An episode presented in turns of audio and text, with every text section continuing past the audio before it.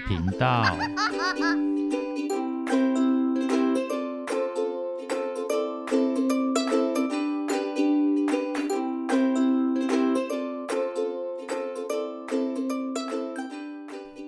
欢迎收听《不想说故事》冒险鸡与神奇迷宫第十六集。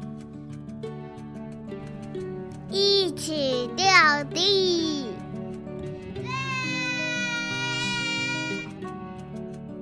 把手给我，上来吧！耶！成功了！他们真的成功征服这一座山壁了，开心的大吼大叫，又蹦又跳的。一会儿功夫之后，他们才终于冷静了下来。咦？冒险鸡突然发出疑惑的声音。怎么了？刚才迷宫精灵好像在下面。这么远，你看得清楚？所以我才说好像啊。那他为什么会跑来这里？山羊爷爷不是说他们是好朋友吗？好朋友聚一聚，这很正常吧？等我们的冒险结束之后。我也会去找你们的。我也是。我也是。他们开开心心的互相许下承诺。不过激情过后，还是得面对现实。离开了沙漠中恍如乐园的绿洲之后，现在在他们的面前，重新出现了炽热、荒芜、有一望无际的沙漠。当然。说完，三个人迈开脚步，往同一个方向。哎，他们并没有往同一个方向前进。啊，你要去哪里？小浣熊感到有点错愕。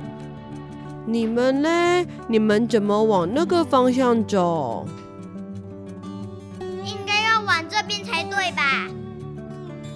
为什么是那边？到底是太阳出来的方向啊？嗯，太阳出来的方向就是对的。你们有问过迷宫精灵吗？哎，是没有。可是问了他也不会说，不是吗？所以你们怎么能够确定是往那边呢？他们开始七嘴八舌的争论了起来，争得脸红脖子粗。一开始啊，每个人都坚持己见，企图想要说服对方。不过越到后来，他们越来越不能肯定自己的想法绝对是正确的。同时，也没办法真正反驳对方的想法。可是，即使如此，他们却也无法完全认同对方的意见，终究还是这么僵持不下。但是，他们有了一个共识，那就是不管往哪个方向走，应该都是有可能抵达终点的。因为是神奇迷宫嘛。那不然我们来比赛？比赛？对呀，那谁先抵达到底？听起来很有趣。那输的人要怎么办呢？输的人，那就帮赢的人鼓掌。好啊，那就这么说定了。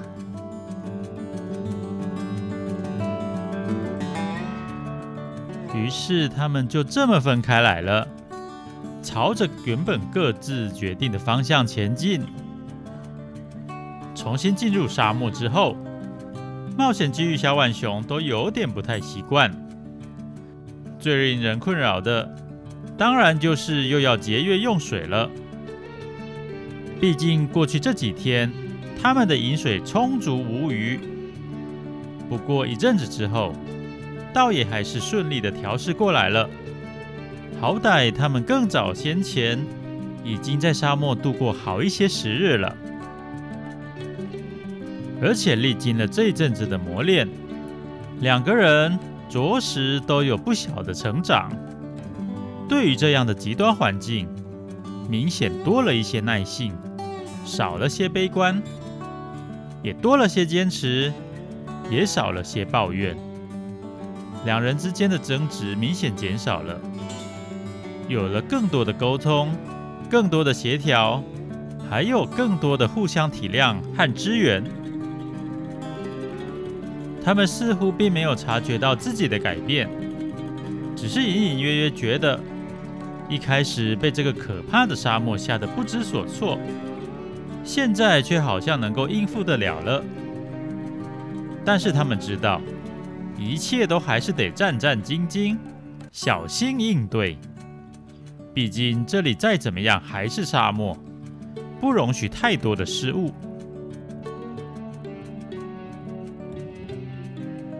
不过不知道是不是他们的好运来了。还是真的是否极泰来。接下来的旅程，他们走得很顺利，不仅一直遇到长有果实的仙人掌，甚至还找到了小小的泉水。虽然不是绿洲，但是确实也是干净的涌泉，让他们都大大的松了一口气。他们偶尔也会想到小松鼠。会担心它的情况，不过既然都已经分开来了，现在想这些也已经没什么用了，还是好好的专注在自己的挑战上面吧。在这样的冒险旅程中，冒险鸡与小浣熊的默契又更好了，他们已经很熟悉对方擅长什么，不擅长什么。什么时候需要休息？什么时候需要帮助？这两位小小冒险者俨然已经成为很棒的伙伴了。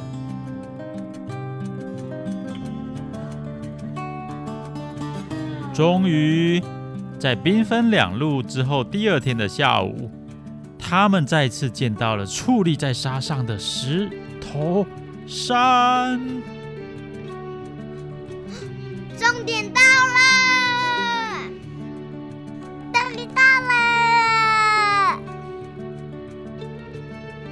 两个人兴奋地加快了脚步，往石头山跑过去。